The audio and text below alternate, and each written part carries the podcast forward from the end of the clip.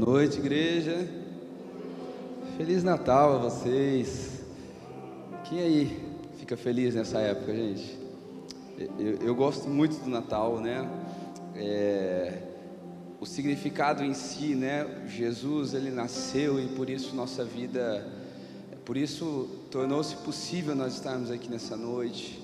Por isso tornou-se possível nós nos achegarmos a, a Deus novamente foi através de Jesus. Então esse é o principal motivo.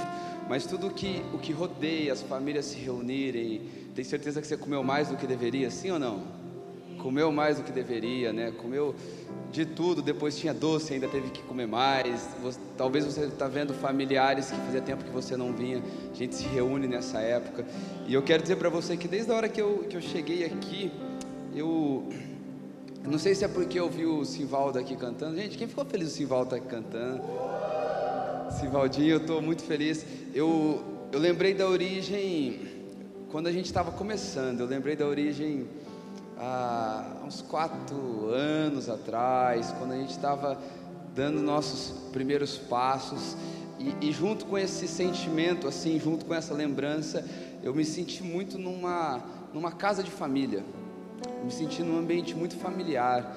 E eu queria que nessa noite você se sentisse, sabe, assentado numa mesa mesmo, num ambiente familiar, sabe, assim como é, ontem, hoje, na hora do almoço, você se reuniu com a sua família, é, vocês colocaram ali o peru, vocês colocaram ali aquele assado gostoso, vocês colocaram aquele arroz de forno, aquela lasanha, e com aquela alegria vocês se reuniram. Eu queria que nesse momento você resgatasse o sentimento que você teve ao fazer isso e você se sentisse dessa maneira aqui, numa mesa com a sua família, onde um bom pai de família está aqui, que é o nosso Deus, é, é aquele que nos amou. Abra sua Bíblia comigo em Isaías, no capítulo 9. É um texto que não pode faltar no Natal, né? Assim como a canção também não. Isaías capítulo 9.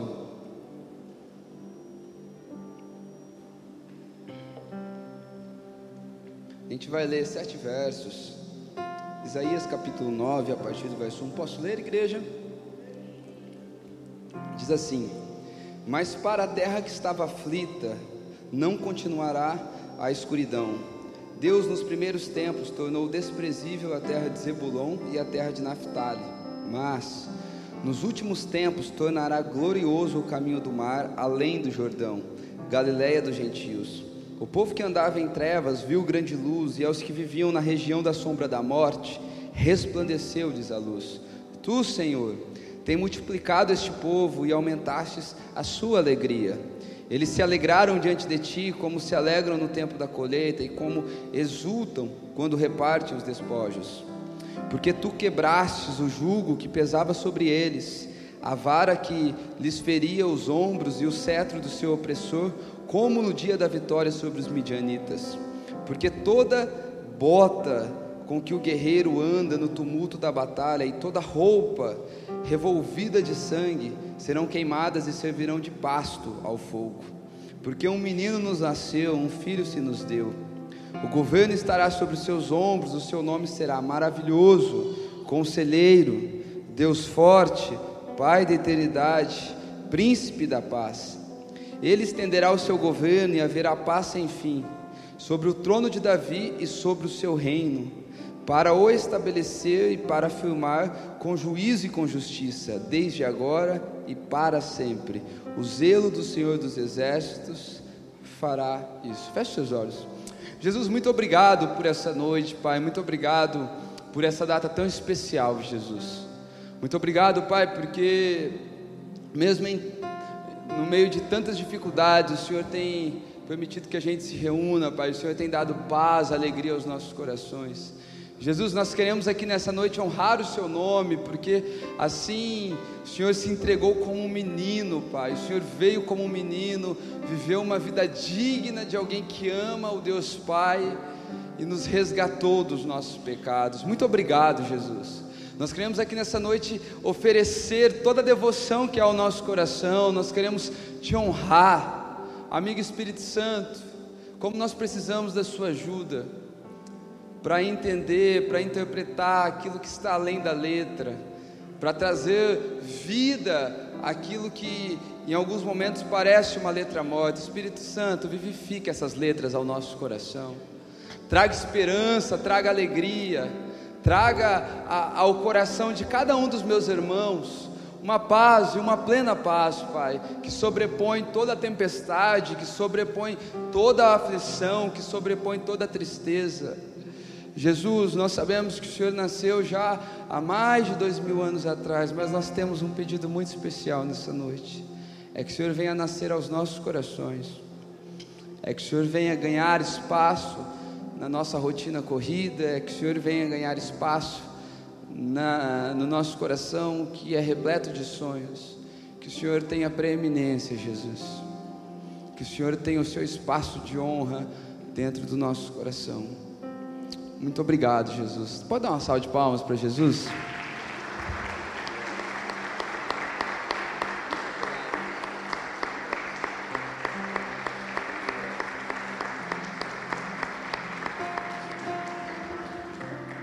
Amém, queridos. Eu, eu, quero poder compartilhar contigo. Eu quero dizer que eu estou muito animado com essa mensagem que eu vou ministrar para você. Eu brinquei ali fora. Pode começar a chover, pode demorar bastante. A gente vai ficar aqui dentro. Não tem problema não. E eu, eu quero utilizar esse texto de Isaías para mim poder trazer um, um, contexto aqui de quem é Isaías. Isaías ele, ele é um profeta que ele desenvolveu o seu ministério no, no reino do sul de Israel, ali em, em Judá, que era conhecido como o reino do sul. E Isaías ele profetizou sobre o reino de sobre o, o rei, né? Os reinos, o rei que reinava sobre Acás, o primeiro rei foi Urias, sobre Ezequias, e ali nos últimos oito anos da sua vida, ele estava profetizando sobre o reinado de Manassés, e foi esse Manassés da qual mandou que matassem Isaías, é, de acordo com algumas tradições, a, a tradição vai dizer que Isaías ele foi morto, ele foi cerrado ao meio. Diz que colocaram Isaías dentro de um tronco e cerraram ele ao meio. Isaías provavelmente há fortes indícios bíblicos né, de que Isaías ele era primo de, de, de Urias, Urias não, que ele era primo de Uzias, o rei da qual ele começou o seu ministério. Então, provavelmente Isaías ele era alguém bem letrado, ele era alguém assim politicamente privilegiado, era alguém que teve muitos acessos, não era um, um profeta que veio de uma origem simples, não, mas era alguém que era bem instruído. E, e é bem interessante que Isaías ele foi muito marcado no seu ministério, em um episódio que está relatado ali em Isaías no capítulo 6, quando a Bíblia vai começar dizendo no verso 1, no, no ano que morreu o rei Uzias, ele vai dizer, viu o Senhor, e, e agora naquela revelação do governo, naquela revelação do trono, naquela revelação da glória de Deus, a vida de Isaías ela é extremamente marcada.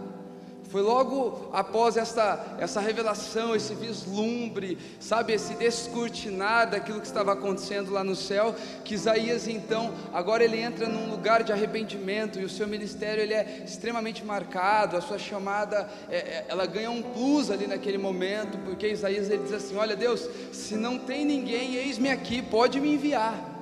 E Isaías ele é, ele é esse profeta. Ele profetizou aproximadamente 700 anos antes de Jesus, mas ainda assim Isaías ele é conhecido como o profeta messiânico.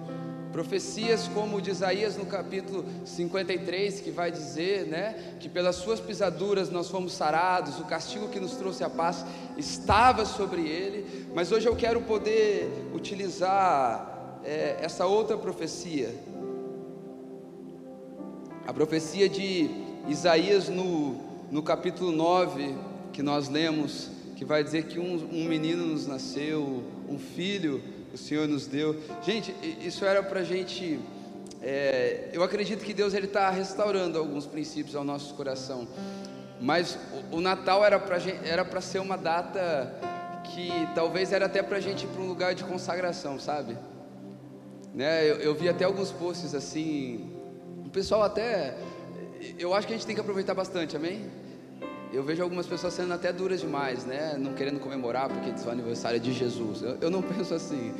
Se o aniversário é dele, a gente vai fazer aquilo que ele ama. E, e, e amar a nossa família, confraternizar, é aquilo que ele ama. Né? Pergunta para o Jordan, daqui a alguns anos ele vai ser, daqui uns 30 anos, o Jordan vai ser até avô. Né? Amém, pastor? Gabi, vozinha também. E você vai perguntar para o Jordão ou para o seu vozinho, vai perguntar assim: o que, que o senhor prefere, um presente? Ou o senhor prefere que a família se reúna para fazer aquilo que o senhor ama? Ele vai dizer: eu, prefiro que a família se reúna para fazer aquilo que eu amo. Deixa o presente para lá.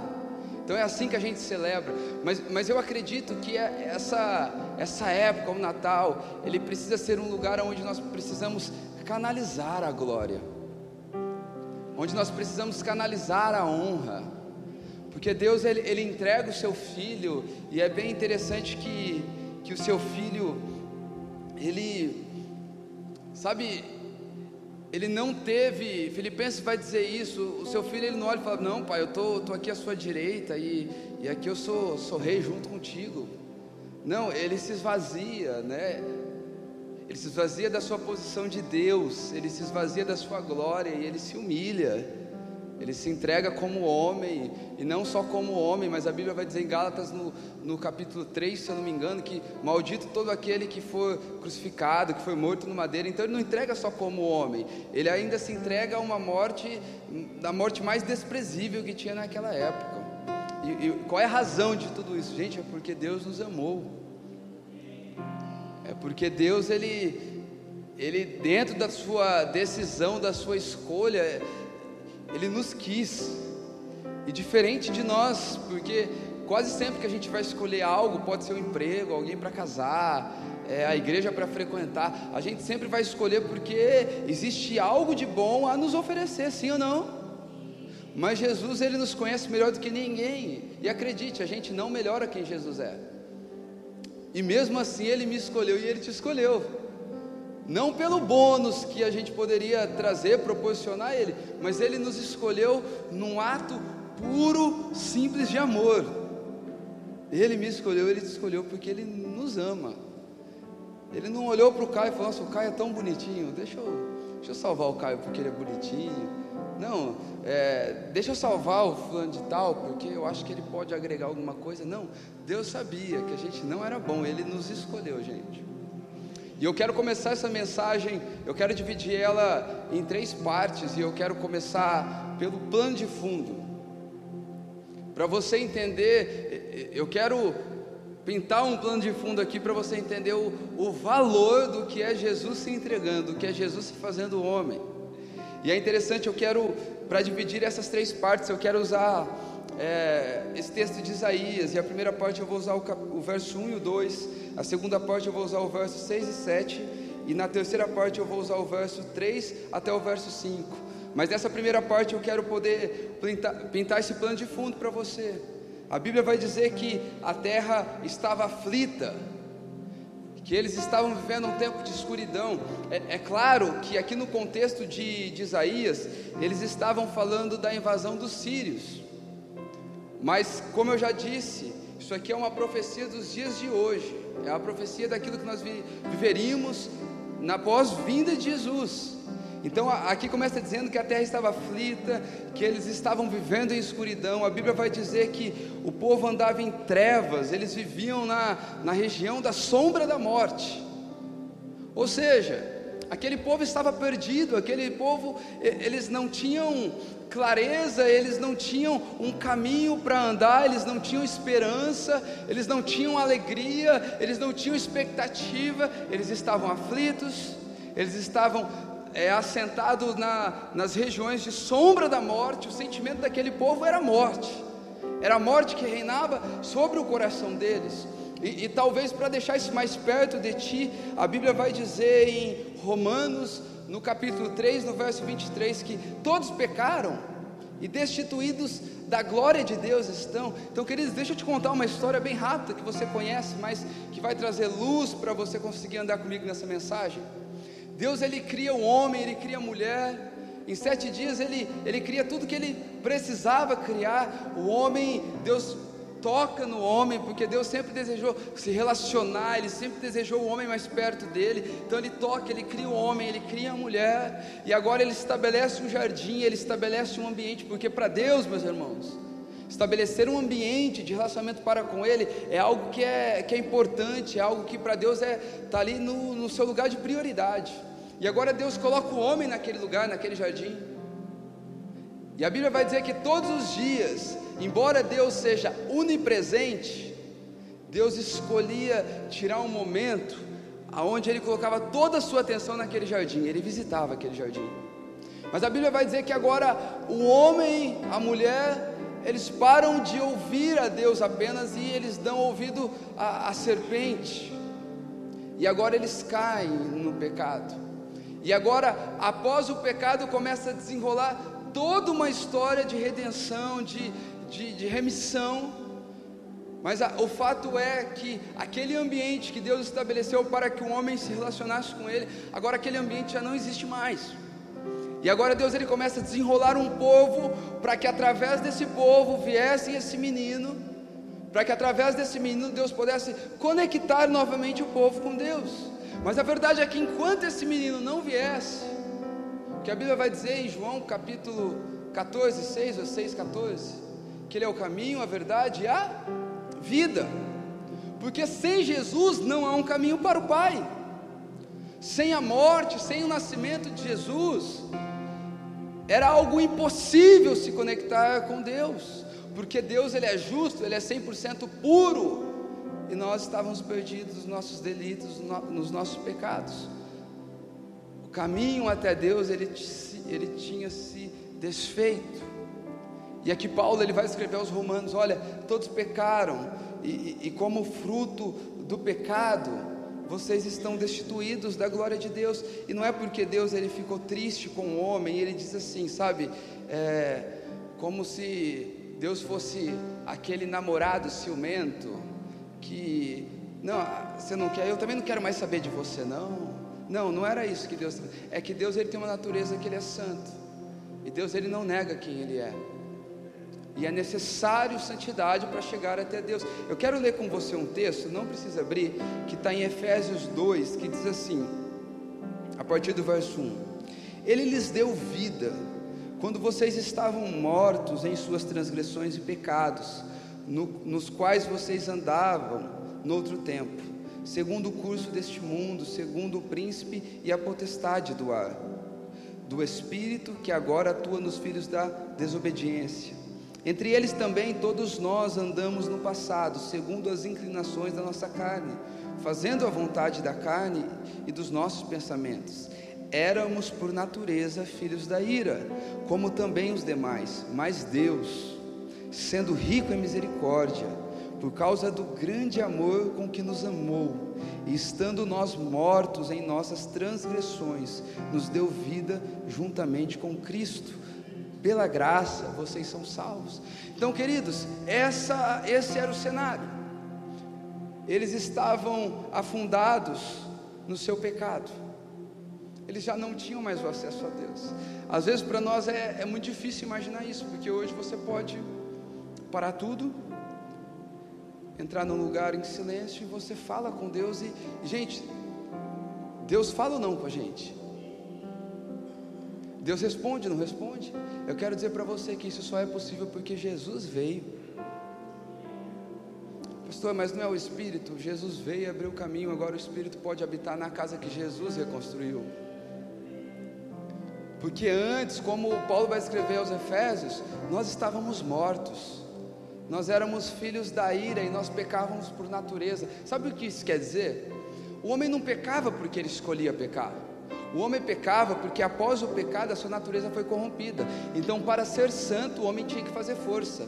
Mas o pecado era aquilo que ele fazia de maneira natural. Eu tô, estou tô aqui com você construindo isso. Entenda o, o que eu quero te dizer. Imagina que a obra de Deus, ela é uma a obra de Deus na sua vida. Ela é uma caneta branca.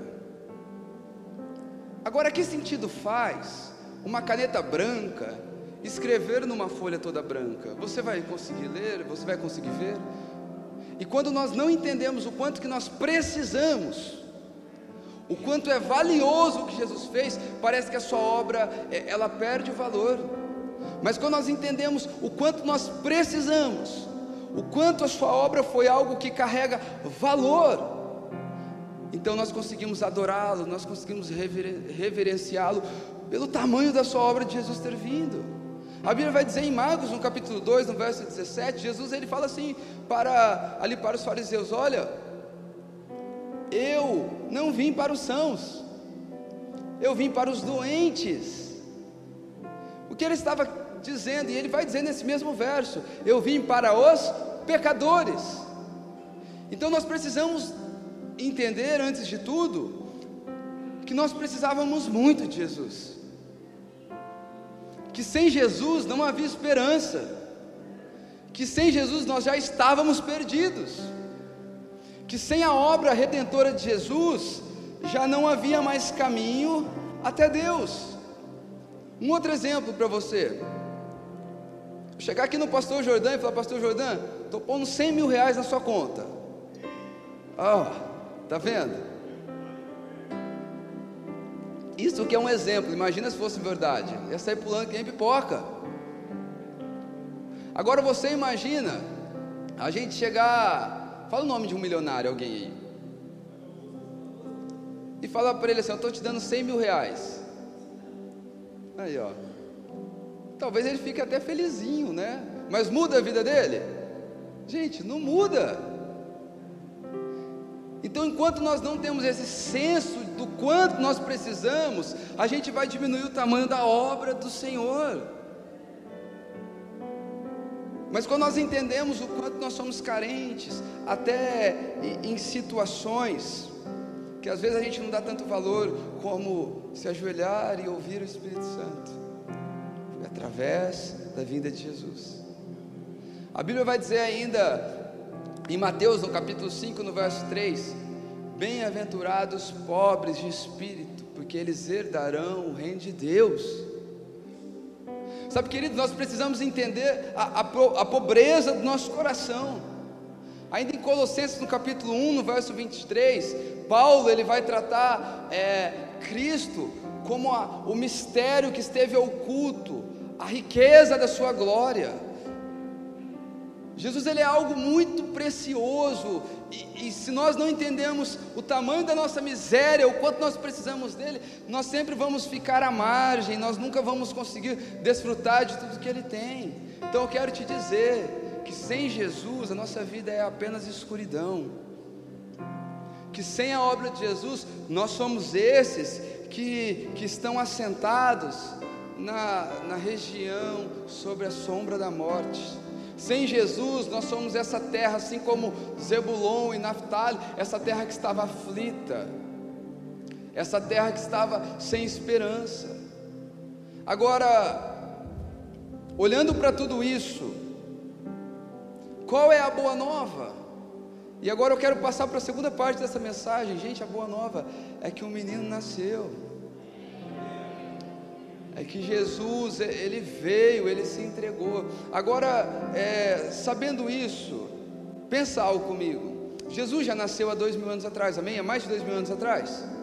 Agora, quando eu olho para Maria, eu aprendo algo: que embora Jesus já nasceu, assim como ele nasceu em Maria, ele precisa nascer em mim também. Porque se Jesus tivesse nascido e ele não precisasse nascer dentro de mim, dentro de você, talvez a obra dele estaria falhando na vida daqueles que hoje não estão confessando Ele como Senhor. Mas não, é porque nós precisamos dar espaço para que Jesus nasça na minha e na sua vida. Ontem você foi ceiar com a sua família. Será que Jesus teve espaço para que talvez, mesmo que, que antes ali da ceia, vocês fechassem os seus olhos, falar assim: vamos agradecer por tudo que Jesus tem feito para nós. Você percebe como nós precisamos dar espaço para Jesus nascer no meu, no seu coração, para Jesus nascer no meu, no seu lar, para Jesus nascer, sabe, nos lugares por onde nós estamos caminhando. Jesus, ele precisa ganhar espaço para nascer nesses lugares, e isso a gente aprende com Maria.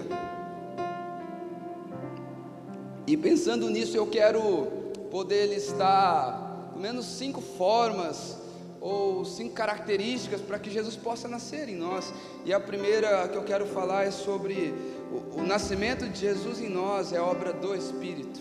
E eu quero ler um texto, não precisa ler comigo, que está em Mateus capítulo 1, no verso 20, que diz assim na parte B: José, filho de Davi, ele está dizendo, o anjo para José: José, filho de Davi, não tenha medo de receber Maria como a sua esposa, porque o que, há, o que nela foi gerado, ele vai dizer assim, é do Espírito Santo. Queridos, a primeira coisa que nós precisamos entender é que para Jesus nascer em nós é um fruto do Espírito.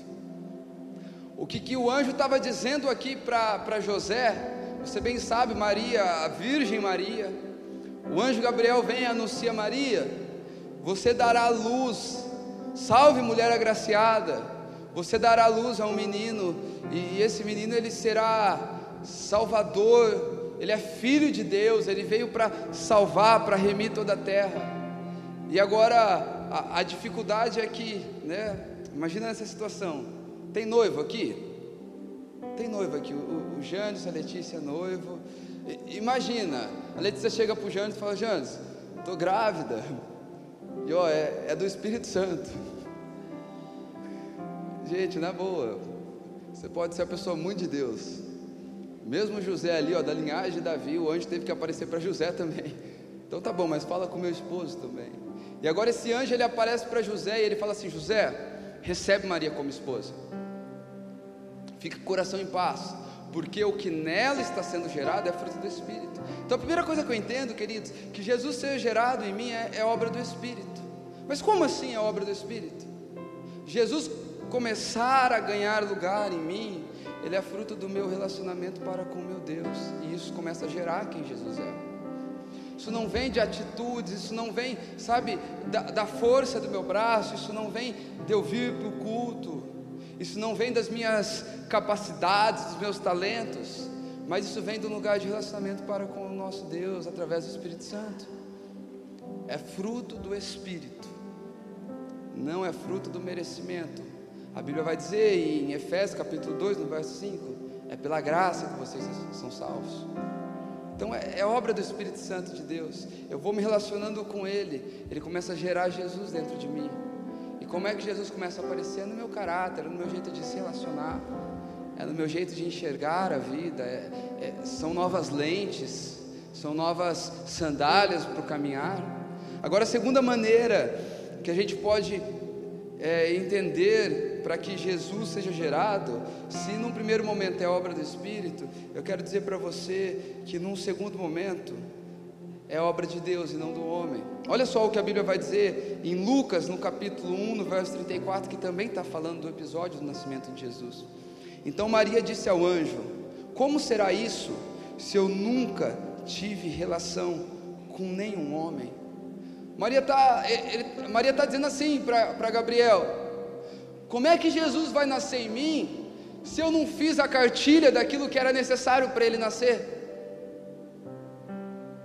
se eu não fiz tudo o que eu precisava, se eu não fui um bom crente, se eu, se eu não fiz o checklist ali de, um, de tudo que eu precisava, como é que ele vai nascer? E ele está dizendo para Maria: Maria, isso é obra de Deus, isso vem de virtude de Deus. Eu gosto muito de um texto de Mateus, no capítulo 16, no verso 16, quando Jesus ele, ele solta uma pergunta, ele está dizendo assim: Olha, quem estão dizendo que eu sou por aí? E aí um vai dizer, olha, estão dizendo que, que é Moisés, estão dizendo que é. E, e vem trazendo. E quem vocês estão dizendo? E Pedro ele vem agora no verso 16 e ele vai dizer assim: Olha, tu és o Cristo. Olha só, dentro de Pedro, uma concepção de Cristo sendo gerada. E agora ele vai dizer assim para Pedro: Pedro, não foi carne nem sangue quem te revelou, mas foi o meu Pai Está vendo, gente? É, é obra de Deus. E, e, é interessante que essa palavra carne fala de fala da natureza humana, fala das expectativas. E essa palavra sangue fala de um relacionamento parental. O que ele estava dizendo ali para, é, para Pedro é que, olha, Pedro, é, essa consciência de Cristo sendo gerada em você, essa revelação de Cristo, ela não veio da, da sua carne, ou seja, ela não veio das suas expectativas mas ela também não veio da, sabe, do seu relacionamento parental, das suas experiências, daquilo que você manja, mas veio do Pai, veio por revelação. Queridos, como nós precisamos nesses dias nos debruçar diante a obra de Deus, para que Cristo seja gerado dentro de nós. É obra de Deus, amém? João, ainda no capítulo 3, no verso 27, vai dizer assim: Olha, o homem não pode receber coisa alguma, se do alto não for lhe dado. E qual que era o papo aqui? É João dizendo. O papo é, era a respeito de santificação, o papo era a respeito de batismo. Que se o homem trabalhar, ele ganha o seu dinheiro. Se o homem pecar, ele ganha a sua consequência. Então, não é tudo que vem do alto, mas quando nós estamos falando de santificação, de coisas eternas, de coisas celestiais, o homem não pode receber coisa alguma se do alto não foi dada. Queridos, é obra de Deus também, assim como é obra do Espírito.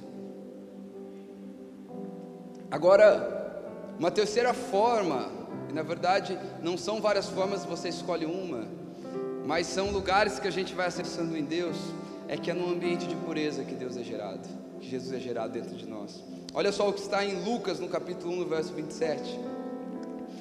A virgem que estava comprometida a casar com um homem da casa de Davi, cujo nome era José, a virgem se chamava Maria. E quando eu estou falando aqui que nós precisamos de um ambiente de pureza, eu comecei criando um plano de fundo dizendo que nós somos todos pecadores de natureza. Então, qual que é o ambiente de pureza, queridos? Primeiro, é um coração que anseia ser mais santo. Se perguntar quem pecou aqui hoje, certeza que você pecou de alguma maneira aqui hoje.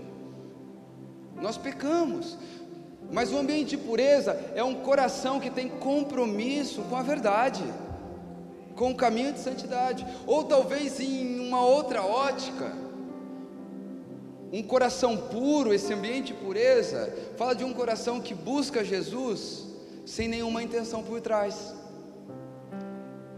É um coração que ele, sabe, ele vai atrás de Jesus porque ele ama Jesus e não porque ele quer que Jesus faça alguma coisa. É, é um coração que não faz de Jesus um meio para alcançar algo no final mas é um coração que usa de todos os meios para que Cristo seja alcançado no final.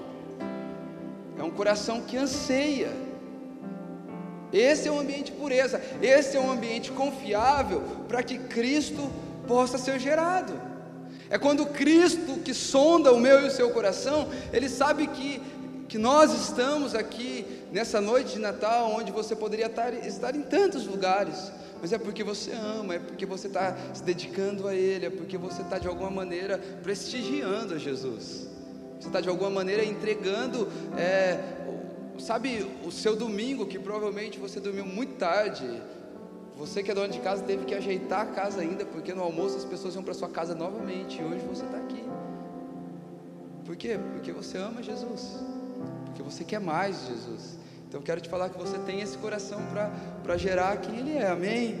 Você crê nisso? O Salmo 51, verso 17 diz assim: Sacrifício agradável a Deus é o espírito quebrantado, coração quebrantado e contrito, não o desprezará o Senhor. Então, esse ambiente de pureza é, é um coração que tem compromisso com verdade, com transparência, é um coração quebrantado.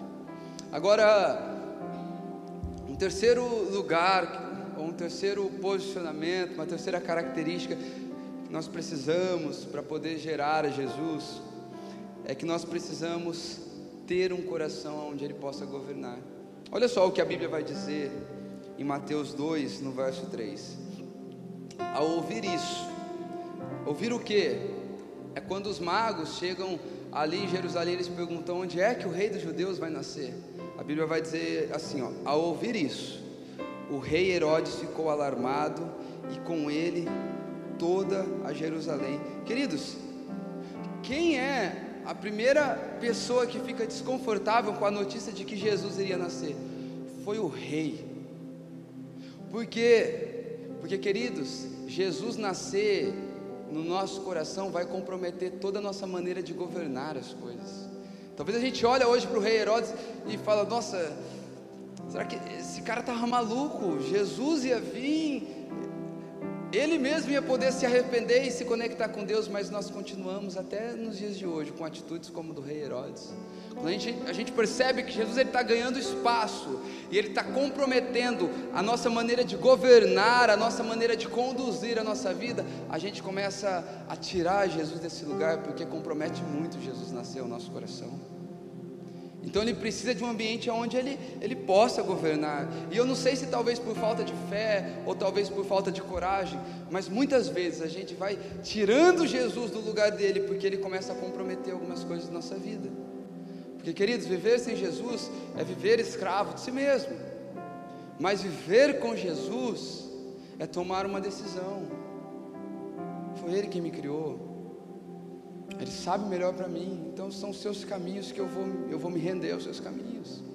E aqui o primeiro a, a olhar e, e não desejar foi Herodes. Eu até aprendo com isso que Jesus ele responde a orações responsáveis. Como assim? Muitas vezes nós pedimos coisas para Deus, ou muitas vezes nós oramos por algumas causas que nós não estamos dispostos a ser as respostas dessas orações. Não sei se você já pediu para Deus, Deus, eu quero conhecer mais de Ti. Só que uma coisa que nós precisamos entender é que nós só iremos conhecer mais de Deus na medida que Ele tem mais de nós. Porque conhecer de Deus é algo comprometedor. Entrar nas profundezas de Deus é algo que compromete toda a nossa vida. O próprio Isaías viveu isso. Nós estamos falando de Isaías, do texto de Isaías. O que, que diz Isaías capítulo 6, verso 1? No ano que morreu o rei Uzias, eu vi o Senhor. Ou seja, no ano que o, rei, que o, que o trono da terra caiu, eu pude contemplar que o trono do céu ele era alto e sublime. Porque a nossa maneira de governar ela tem que cair diante ao nascimento, diante ao amadurecimento de Jesus ao nosso coração. Então, se nós desejamos que Jesus ele nasça e amadureça dentro de nós, nós precisamos abrir mão da nossa maneira de fazer. Nós precisamos abrir mão, muitas vezes, da nossa maneira de sonhar, gente. A gente tem tamanhos delírios, que às vezes a gente pensa que entregar nossa vida para Deus, a gente pensa que os planos de Deus ao nosso respeito, eles são aquéns dos nossos sonhos. Não, se eu entregar minha vida para Deus, Ele vai fazer eu sofrer muito, eu vou viver uma vida desgraçada. Meus irmãos, deixa eu falar para você uma coisa. A Bíblia vai dizer, Jesus dizendo: Olha, eu bem sei os pensamentos que eu tenho sobre vós. São pensamentos de paz. Quero te falar, quero te encorajar, mais do que te falar nessa noite, que entregar a vida a Deus não é perder a vida, é parar de é, é parar de ficar tentando sobreviver para entrar numa vida em abundância. E nós precisamos dar espaço para Ele crescer dentro de nós. É assim que Deus vai nascendo, é assim que Jesus vai ganhando forma. Não sei se Jesus é um menininho no seu coração ainda, mas eu quero dizer que se ele for um menininho, ele precisa crescer dentro de nós. Como é que ele cresce? É na medida que eu vou confiando é na medida que eu vou acreditando, então eu vou entregando os meus caminhos, eu vou entregando os meus planos, eu vou entregando as minhas finanças, eu vou entregando a minha maneira de ver, de olhar de enxergar a vida. Amém, gente? Estão comigo? É dessa maneira que ele nasce, que ele cresce dentro de nós. E por último, eu quero te dizer que para Jesus nascer e crescer dentro de nós, nós precisamos entregar o nosso melhor para Ele. Olha esse texto, Lucas 2, verso 7. Então Maria deu luz ao seu filho primogênito, enfaixou o menino e o deitou em uma manjedoura, porque não havia lugar para ele na hospedaria. Queridos, olha só. Eu sei que Jesus ele nasceu na manjedoura para mostrar para nós que ele é, sabe, até para apontar o seu próprio propósito, sobre sermos pobres de espírito, sobre sermos humildes, sobre sermos pessoas simples diante as questões mais complexas da vida. Mas eu quero te falar algo. Às vezes nós vamos vivendo de misericórdia em misericórdia, de culto em culto. E eu queria propor algo aqui para você. A manjedoura, ela representa as nossas dores. Ela representa as nossas frustrações. Ela representa momentos que, que talvez a vida ela não foi tão generosa com a gente. E a hospedaria, ela representa o nosso lugar de prazer. Eu quero falar para você, Jesus, ele nasceu na manjedoura, porque não tinha lugar na hospedaria. Mas será que ao nascer na nossa vida, ele vai precisar nascer apenas na manjedoura, no lugar de dor, no lugar de sofrimento? Será que a gente não consegue transicionar? Será que a gente não consegue dar para ele a hospedaria do nosso coração, o lugar de deleite, o lugar de amor, o lugar de prazer? Será que ao nascer em nós, ele precisa nascer também na manjedoura? Será que ao nascer em nós não existe um lugar especial para Ele? Ao dizer assim, nós sabemos que Maria não encontrou o melhor lugar, Jesus, mas aqui o Senhor vai encontrar a melhor casa. Mas aqui o Senhor vai encontrar o melhor espaço, mas aqui o Senhor vai encontrar um coração que não quer apenas recorrer a Ti no momento de tristeza, no momento de sofrimento, mas um coração que Ele te quer até nos melhores momentos. Um coração que no lugar de prazer Ele vai te procurar um coração que encontra deleite em Ti, Jesus. Então, quais são os lugares? Primeiro, queridos, é obra do Espírito. Depois, é obra de Deus. Depois, ele nasce num ambiente de pureza. Ele nasce também no lugar onde ele pode governar. E por fim, nós precisamos entregar o nosso melhor para ele. Eu não sei qual é o seu melhor, você sabe. E nós precisamos dar o nosso melhor. Ah, entendendo isso, qual era o plano de fundo? A gente precisava muito de Jesus. A gente estava perdido. Jesus, em João, no capítulo 6, ao olhar para a multidão, ele vai dizer que a multidão era como ovelhas sem pastor. Esses eram nós. Agora nós estamos entendendo que Jesus precisa nascer. Agora, pastor, e Jesus nascendo? E Jesus crescendo, e eu quero entrar na terceira e, última parte dessa mensagem. Eu quero dizer para você: o tema dessa terceira parte é a luz brilhou. Já não há mais escuridão, gente.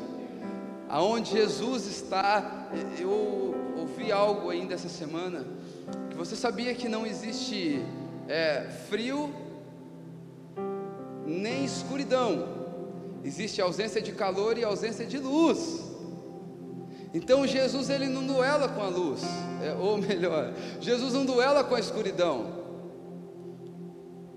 Quando o Guilherme vai acender as luzes desse salão, ele não tem antes que apagar a luz da escuridão para depois acender a luz que ilumina. Onde Jesus chega, a luz brilha, as trevas são dissipadas. Eu quero dizer para você que talvez a tua vida até hoje tenha sido uma guerra sangrenta para tentar ter uma vida santa, mas você tem tentado isso com ativismo religioso. Eu quero falar para você: renda-se a Jesus, renda-se ao seu espírito, e então nós vamos viver um caminho que ele é consequência, e essa é a vida de santidade, é uma vida de consequência de um relacionamento para com Deus, não uma vida de esforço para ser alguém melhor. E a luz brilhou e para você entender que a luz brilhou, como eu, eu, gosto de pôr vários pontos na mensagem, eu acho que isso facilita, é uma maneira pedagógica melhor. Eu quero falar sobre, acho que é três características, três benefícios da luz brilhando, do menino ter nascido. E o primeiro é que ele promove para nós um novo caminho. Isso é bom demais. Olha isso, Mateus 2, do verso 1 e 2 diz assim: Tendo Jesus nascido em Belém da Judéia, nos dias do rei Herodes, eis que vieram uns magos do Oriente a Jerusalém e perguntaram: Onde está o recém-nascido rei dos judeus? Porque vimos a sua estrela no Oriente e viemos para adorá-lo. Queridos, olha só, esses magos, havia uma profecia, mas a Bíblia vai dizer que eles viram uma estrela estão treinando, ó. Treina de novo. Diz que eles viram uma estrela. E o que, que é essa estrela? A estrela, de maneira genérica, que eu nem saberia explicar de outra forma, é uma luz que está no alto, sim ou não? É, brilha no alto. E agora esses magos, movidos por essa luz que brilhava do alto, agora eles começam uma peregrinação. Eles começam um novo caminho. É como se um anseio, uma luz que talvez a gente pode chamar essa luz de esperança, que brilhava a esperança dentro daqueles homens, daqueles magos, que o Redentor poderia vir. Agora, essa luz que brilhava dentro deles, ela se encontra com uma luz que brilhava do alto, e isso gera um novo caminho para eles. Isso gera uma nova vida. Eu, eu, quero poder até ler um texto que está em Efésios, no capítulo 2. Eu vou, eu, já comecei a ler, agora eu vou ler só mais alguns versículos. Eu vou ler do, do 6 ao 8. Melhor, eu vou começar do 4.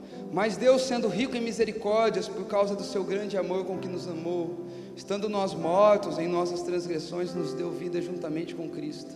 Pela graça vocês são salvos, e juntamente com Ele nos ressuscitou, e com Ele nos fez assentar nas regiões celestiais em Cristo Jesus. Deus fez isso para mostrar nos tempos vindouros a suprema riqueza da Sua graça, em bondade para conosco em Cristo Jesus, porque pela graça vocês são salvos, mediante a fé, isso não vem de vocês, é dom de Deus, não de obras para que ninguém se glorie, pois somos feitos, somos feituras dele, criados em Jesus Cristo para as boas obras, a quais Deus de antemão preparou para que andássemos, andássemos nela. Queridos, se antes nós estávamos perdidos, agora através desse menino que nasceu, dessa luz que brilhou, essa luz que ofuscou, Agora Deus está dizendo que através desse, desse ato, nós fomos feitos à imagem e semelhança dele e criados para toda boa obra. Irmão, eu quero te falar, o caminho de seguir a Jesus ele é difícil, mas ele não é impossível. Quero dizer para você que nós somos chamados para um novo caminho. Sabe, o evangelho ele precisa de alguma maneira afetar a minha e a sua vida.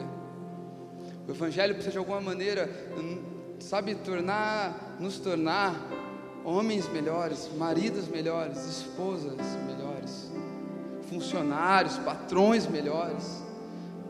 Deus ele estabelece um novo caminho para mim, para você, assim como aqueles magos, ao ver aquela luz brilhando, isso promoveu para eles um caminho de peregrinação. Deus hoje ele, tá, ele está nos convidando para um caminho diferente. Sabe, e até aproveitando, nós estamos no final de um ano, né? E, na verdade muda alguma coisa? Nada. Mas a gente sabe que nós, como seres que sentem, tem alma, que é apegado em ciclos, apegado no tempo, a gente sabe que a gente começa a fazer aquela baixa, né? Como é que foi meu ano? Ah, o regime não deu certo, mas ano que vem eu começo a academia, né? Eu não, viu gente? Eu não começo. O Jordão, o Jordão começou, gente.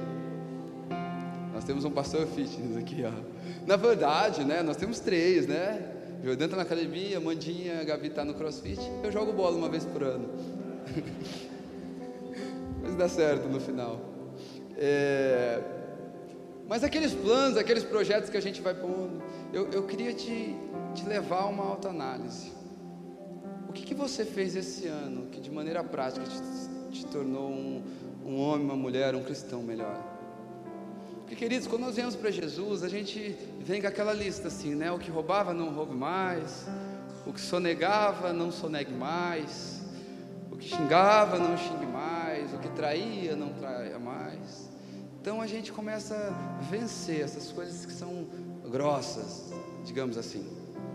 Só que chega um tempo que, que a gente começa a tropeçar em pequenas, em pequenas pedrinhas.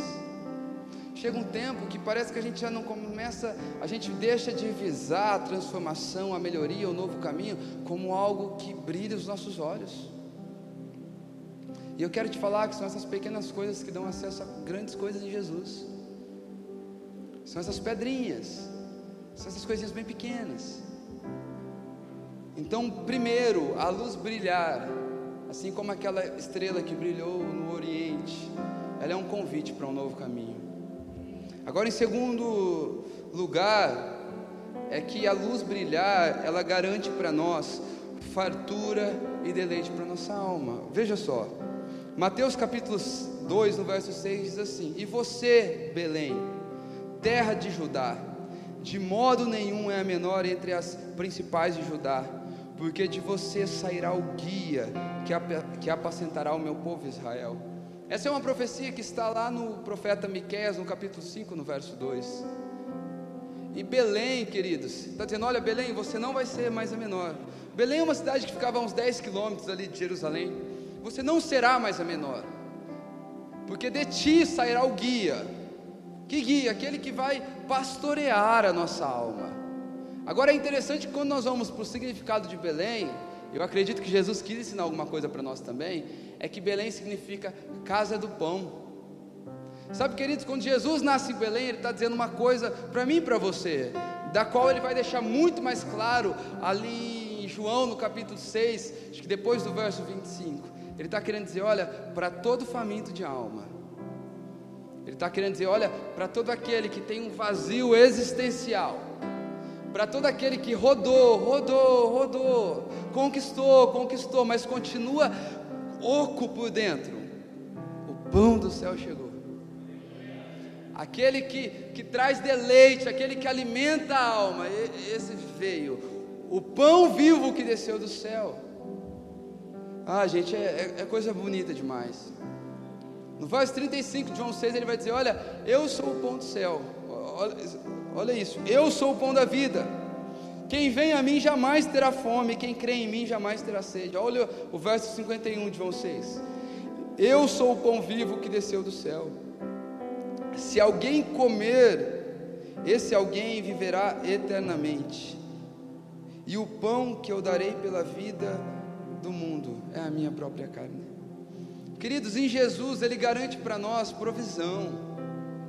Quero falar para você, talvez você está chegando em mais um final de ano aí, porque eu sei que o Natal eh, ele, ele carrega alguns, alguns sentimentos assim é, bem ambíguos. Porque eu sei também que a família que, que perdeu algum ente querido recentemente, fala isso com experiência própria. Minha família, a gente se reunia todo final de ano. E aí a gente perdeu um, um, o irmão caçula, né? O meu tio caçula e o irmão da minha mãe. E aí quando se reunia, chorava muito. Era aquela tristeza por aquela perda. E esses são sentimentos que, que rondam o nosso coração. Alegria por quem está, mas talvez algumas tristezas por coisas que não deram certo. E talvez hoje tem pessoas aqui, ah, pastor, vai falar disso no Natal? É claro que sim, porque por trás das luzes, por trás dos holofotes, talvez tenha almas que estão chorando nesse momento. Quero dizer para você uma coisa: Jesus, Ele é aquele que Ele é suficiente. Ele é aquele que pode suprir todo o vazio da nossa alma. Jesus, ele não é um alimento. O próprio Jesus vai dizer assim para os fariseus: eles pedem um sinal. Ele vai falar assim: olha, os nossos pais comeram do pão caiu do céu. Ele vai dizer: ó, aquele pão vocês tinham que comer todos os dias, mas eu não. Aquele que comer de mim não tem mais fome.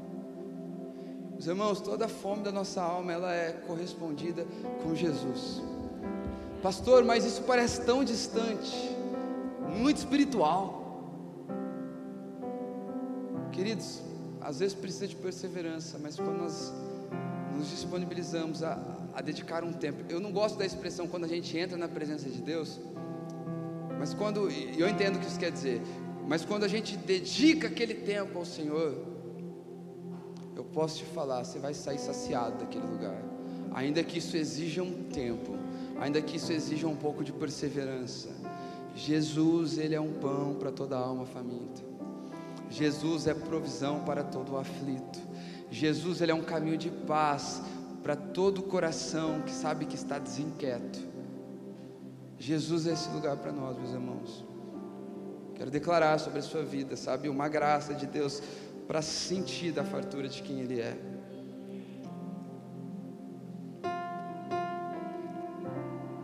E por fim, eu acho que é por fim, é que Jesus nascer, essa estrela brilhar, ela vai promover para nós agora um lugar de alegria e descanso. Olha só, Isaías no capítulo, vamos lá comigo agora.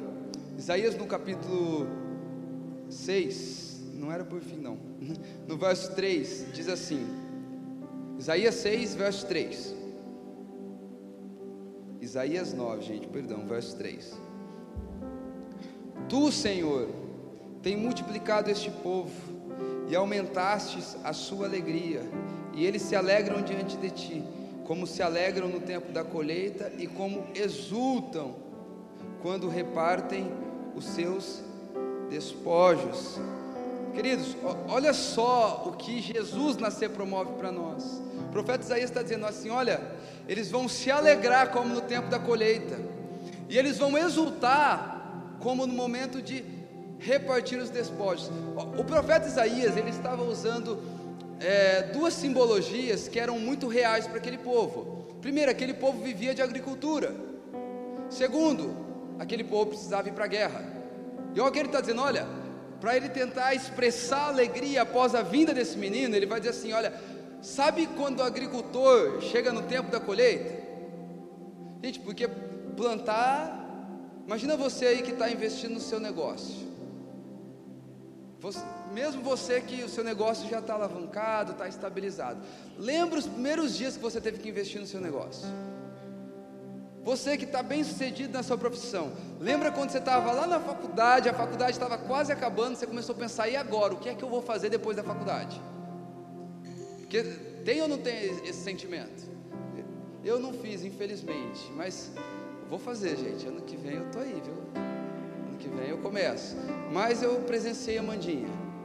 Vai chegando naquele final, você porque você está estudando para uma profissão. Só que chega naquele final e fala assim: agora, eu não tenho mais a desculpa que eu estou estudando, eu vou ter que fazer alguma coisa. Então, o tempo de estudar, o tempo de cavar, o tempo de plantar, talvez não é um tempo muito gostoso, mas você faz tudo isso pensando no que? Na recompensa, em fazer aquilo que você ama, em colher. E ele está dizendo assim: olha, será como no tempo da colheita. Queridos, isso fala sobre um senso de realização, sobre o Senhor trazer sobre nós um senso de paz. Estão comigo, gente? E quando ele vai dizer sobre os despojos sendo repartidos, aquele povo ia muito para a guerra, e sabe o que acontecia no final da guerra? É que na hora que terminava ali a guerra, quando eles venciam, eles pegavam todos aqueles despojos de guerra e repartiam entre eles. E o que Isaías está dizendo é que a alegria que vai reinar quando esse menino nascer ao nosso coração é uma alegria de satisfação, uma alegria de realização. Talvez faz quanto tempo? E aí eu vou falar para você que eu também duelo com esse tipo de sentimento. Faz quanto tempo que você não consegue deitar sua cabeça ali no seu travesseiro e ter paz? Porque você fez o que deveria ter feito, porque existe um senso de propósito naquilo que você está fazendo e aquilo que você fez foi tão bom que sobrepõe a, a necessidade do outro dia. Então você não está pensando no outro dia, um senso de realização. Queridos, Deus pode trazer isso ao nosso coração. Essa alegria e esse descanso. Lá ele usou o agricultor, lá ele usou o soldado, ele usou o guerreiro. Mas a, a, na nossa realidade ele pode usar, olha, é como um empreendedor que chega no final do ano, ele paga o décimo terceiro de todo mundo, ele olha o seu caixa e ele vê que ele tem pelo menos 12 meses de despesa paga. Lá ele usou o guerreiro, mas talvez ele poderia usar a sua vida, dizendo assim: Olha, é como o Hugo, que só ele sabe o quanto que ele duela emocionalmente para estar tá bem. É como o Hugo que consegue chegar no final do ano com seu coração bem resolvido, com a mente saudável. Ah, queridos, eu, eu acho muito profundo isso da parte do Senhor. Saber que Ele tem se disponibilizado para nós, e às vezes a gente, porque insiste na nossa força, a gente vive tão aquém da, da recompensa, tão aquém do que é Jesus nascendo em nós. Estão comigo? Em quarto lugar, está no texto de não precisa abrir, de, só se você tiver aberto aí, Isaías capítulo 9, que ele vai dizer assim: Porque tu quebrastes o jugo que pesava sobre eles, a vara que lhes feria os ombros, e o cetro do seu opressor, como no dia da vitória sobre os midianitas. Porque toda bota com que os guerreiros andam no tumulto da batalha e toda roupa revolvida de sangue serão queimadas e servirão de pastos. Olha só, queridos, ele, ele usa aqui três objetos. Ele vai dizer que quebrou o jugo, quebrou a vara e quebrou o cetro. E essa bota do guerreiro, dos, é, do guerreiro que ele vai dizer, diz que os assírios, quando eles iam para a guerra, diz que eles usavam umas botas bem específicas, porque fazia parte do seu plano de guerra. Diz que quando eles chegavam num lugar, eles iam pisando com bastante força. E isso fazia com que a, aquele exército que eles estavam indo contra, eles temessem no seu coração. E ele está dizendo aqui: olha, porque o menino vai nascer, o jugo, a vara, o terror, o lamento, está sendo esmiuçado diante do seu coração. Querido, sabe o que isso fala para mim e para você? Isso fala sobre uma vida de liberdade. Talvez hoje o jugo, a vara, o opressor sobre você é algum pecado que toda hora te puxa para trás, no momento que era mais para você, sabe, viver e desfrutar do seu relacionamento para com Deus. E ele está dizendo: porque um menino nasceu, o jugo, a vara, a bota, até a roupa vai servir de pasto, serão todos queimados, será passado porque o, o, próprio texto em Mateus, no capítulo 1, no verso 21, na parte B do versículo, ele vai dizer o propósito do menino nascer. Ele vai dizer assim: olha, é que ele vai livrar os seus dos seus pecados. Ele fala de um caminho de liberdade para mim para você.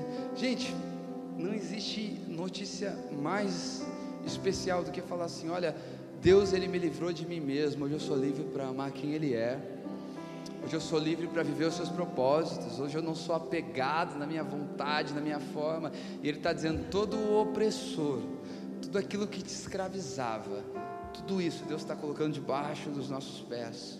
Para a gente ser livre, para poder amar. Assim como aqueles magos, eh, quando eles chegam ali, ali em Jerusalém, ele vai, ele vai perguntar onde é que nasceu o rei dos judeus, para que possamos adorá-los.